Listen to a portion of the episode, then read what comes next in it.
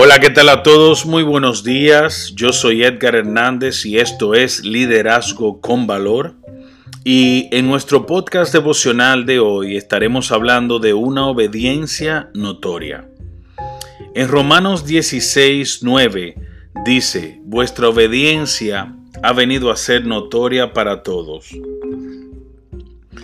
Casi terminando las cartas a los romanos, el apóstol de los gentiles que enseñó que somos salvos por gracia de Cristo recibida por la fe, elogia a los creyentes porque su obediencia ha venido a ser notoria para todos.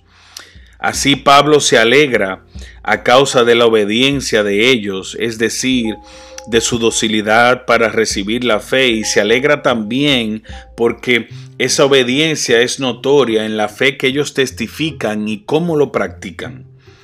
Hay varios tipos de obediencia. Escuche bien, amigo. Se habla de la obediencia infantil, de la obediencia de la solidaria, de la obediencia sociológica, de la obediencia voluntaria.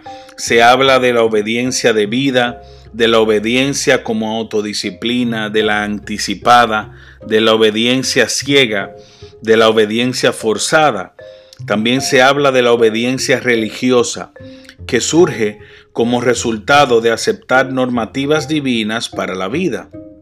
Esta obediencia religiosa, que ha sido mucho, muchas veces llevada a los extremos, por un lado, por ejemplo, pensar que la obediencia es la que nos permite ganar el favor de Dios y de nuestra salvación, y por el otro extremo, que es tan innecesaria como imposible.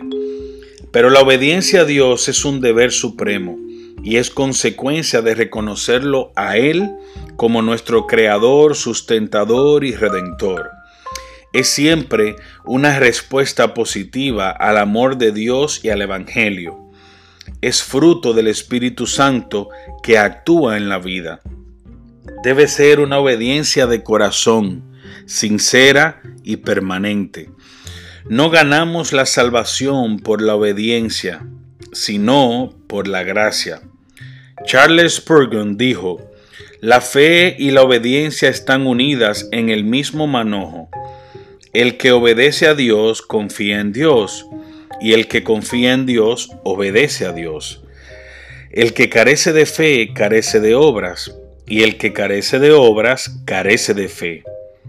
No contrapongan la fe a las buenas obras, pues hay una relación bienaventurada y directa entre ambas y si abundan en obediencia, su fe crecerá extremadamente. Si quieres, puedes orar conmigo de esta manera. Padre amado que estás en el cielo, te damos gracias por tu redención, por tu amor supremo, porque tú nos sustentas.